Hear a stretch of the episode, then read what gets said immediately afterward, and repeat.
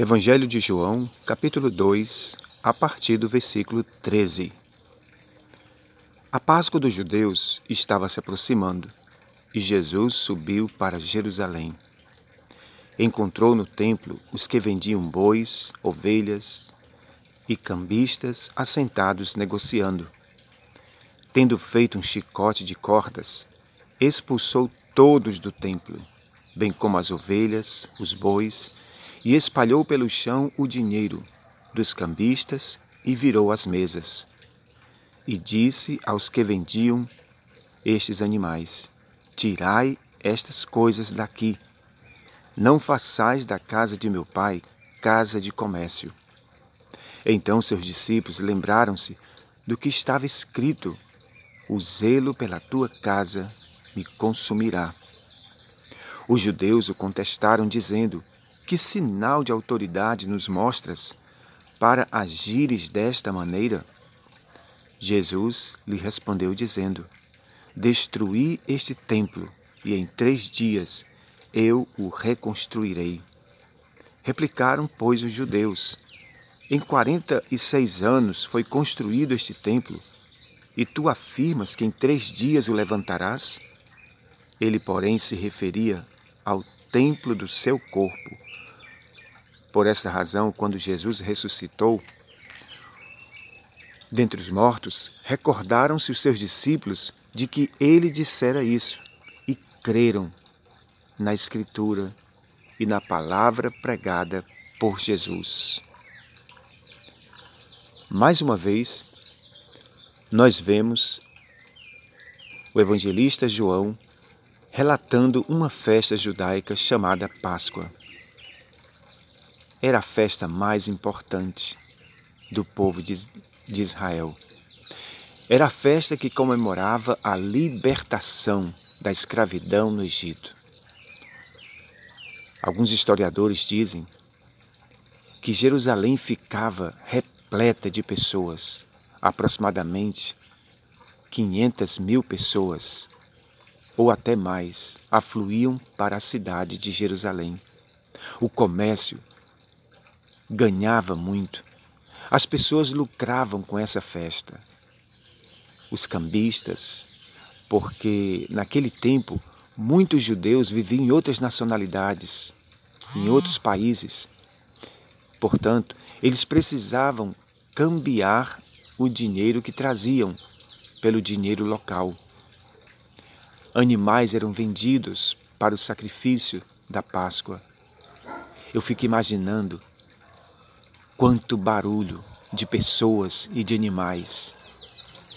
O movimento das pessoas indo e voltando.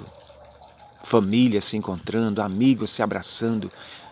Enfim, a festa da Páscoa, que era para ser uma festa totalmente voltada para o Deus eterno, se tornou uma festa agora, nesse momento aqui de Jesus, voltada para o lucro, para o próprio homem. Quando Jesus se depara com esta cena de ver o templo de Deus, do Deus eterno, que ele chama de templo do meu Pai, casa do meu Pai, ser usada para aquele fim, o coração de Jesus se entristece. E não apenas se entristece, mas ele fica indignado com aquela atitude que ele encontra no templo de Jerusalém. O texto lido aqui pode ser resumido na seguinte frase: Jesus se indigna com o que fazemos com o templo de Deus. Vejamos então como João, inspirado pelo Espírito Santo de Deus, organizou os argumentos a favor da atitude de Jesus. Em primeiro lugar, nós vemos que João relata que Jesus chega no templo. Eu fico imaginando os olhos de Jesus vendo aquela cena. Será que nós também não devemos nos indignar com o que as pessoas fazem na casa de Deus? Ou será que é tudo normal? Eu penso que nós, a semelhança de Cristo, devemos também nos indignar, devemos também ter zelo pela casa de Deus, pelo lugar da adoração, pelo lugar onde cultuamos o Deus eterno e poderoso. A casa de Deus jamais deve ser usada para outro fim ou finalidade a não ser para o louvor e a glória do Deus eterno. Em segundo lugar, João relata que Jesus fez um chicote de cordas. Mas que reação de Jesus! Muitas vezes nós olhamos o Deus eterno apenas pelo prisma da bondade, da misericórdia e do amor. Mas Deus também é juízo. O Deus eterno também é justiça. E ele faz a sua justiça, o seu juízo no momento certo. Jesus pegou aquele chicote e expulsou aquelas pessoas irreverentes, aquelas pessoas sem santidade, sem temor, fazendo da casa do Deus eterno um lugar de negócios, um lugar de lucro, um lugar para se para se, se darem bem.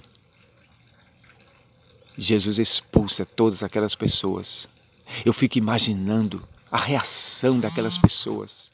Mas por que ele está fazendo isso? Há tanto tempo nós já praticamos isso e nem os sacerdotes, que são os dirigentes do templo, não dizem nada. E como este homem agora está fazendo isso? porque esta, esta foi a, a reação daquelas pessoas.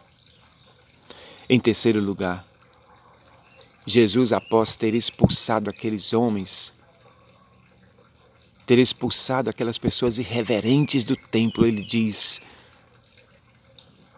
lançai fora tudo isso. Não façais da casa de meu pai casa de negócios. Infelizmente, Há muitos que já fizeram da casa de Deus um lugar de negócios. Há muitos que enriquecem pregando a palavra, enriquecem usando a fé, usando o nome do nosso Senhor Jesus. Que tristeza de ver essas pessoas se utilizando da palavra, se utilizando da fé para se darem bem financeiramente. O zelo da tua casa me consome. Essas foram as palavras de Jesus naquele instante. Isso para que se cumprisse o que fora dito pelas Escrituras sagradas. Ah, nós precisamos deste zelo ainda hoje. Nós precisamos de ter esse zelo ardente no nosso coração pelas coisas de Deus. Nós precisamos, ó Espírito de Deus, coloque este zelo no coração de cada um de nós, os teus filhos, pela tua casa, pelas tuas coisas, pela tua palavra. Ó Deus eterno, em nome de Jesus, faz isso por cada um de nós.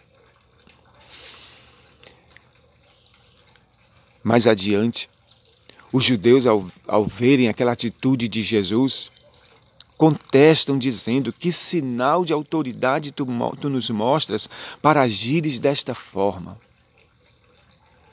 Os sacerdotes, aqueles que organizavam o culto, os sacrifícios, aqueles que deviam ser os primeiros a zelar pela obra de Deus e pela casa do Senhor, fizeram vista grossa porque eles também estavam se dando bem.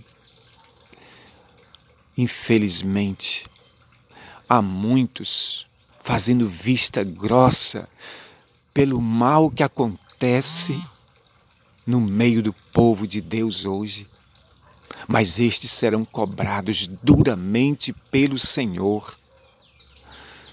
Esses sacerdotes que deviam ser os primeiros a zelar, foram cobrados duramente pelo Deus eterno no tempo exato.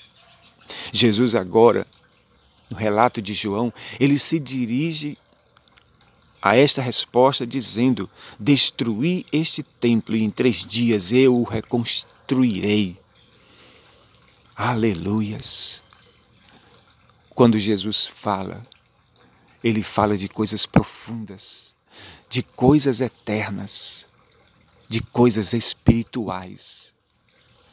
O ser humano, sem o Espírito de Deus, não consegue alcançar a mente de Deus. É por isso que Paulo disse lá em Coríntios que as coisas espirituais só se podem entender espiritualmente. Jesus não estava se referindo ao templo físico, mas a ele próprio. O seu corpo é o templo do Espírito Santo. Isso me faz lembrar as palavras de Paulo quando disse que todos nós, servos de Deus, filhos de Deus, que dizemos que somos servos e filhos de Deus, nos tornamos templos do Espírito Santo de Deus. O que estamos fazendo com o templo de Deus?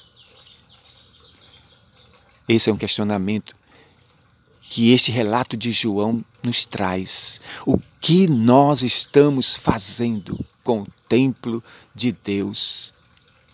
Deus tem zelo pelo seu templo que somos nós. Na sua palavra ele diz que o Espírito Santo tem ciúme de nós. Ah, Deus eterno e poderoso, nos ajuda a ter este zelo pelo templo que somos nós. Nós não pertencemos mais a nós mesmos, nós somos teus, ó Pai. O nosso corpo agora pertence a Ti, é o templo do Espírito Santo. Bendito e eterno Deus, que este relato do Teu servo João possa nos alertar acerca do que nós somos diante de Ti, templos do Espírito Santo. Que nós não permitamos, ó Deus, que venham pessoas fazer comércio. Que nós não permitamos que coisas estranhas entrem nesse templo que somos nós. Lembro-me quando Deus chamou Jacó, quando ele estava de volta para a sua casa. Deus disse a Jacó: Levanta-te, sobe a Betel e habita ali e lançai fora todos os deuses estranhos que estão no nosso meio, no vosso meio. Nós precisamos lançar coisas estranhas que estão no templo do nosso Deus.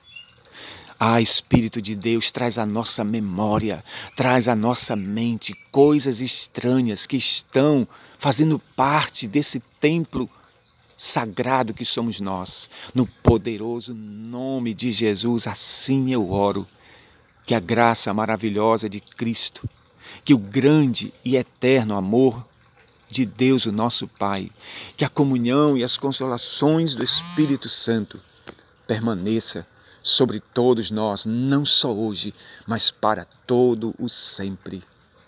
Amém.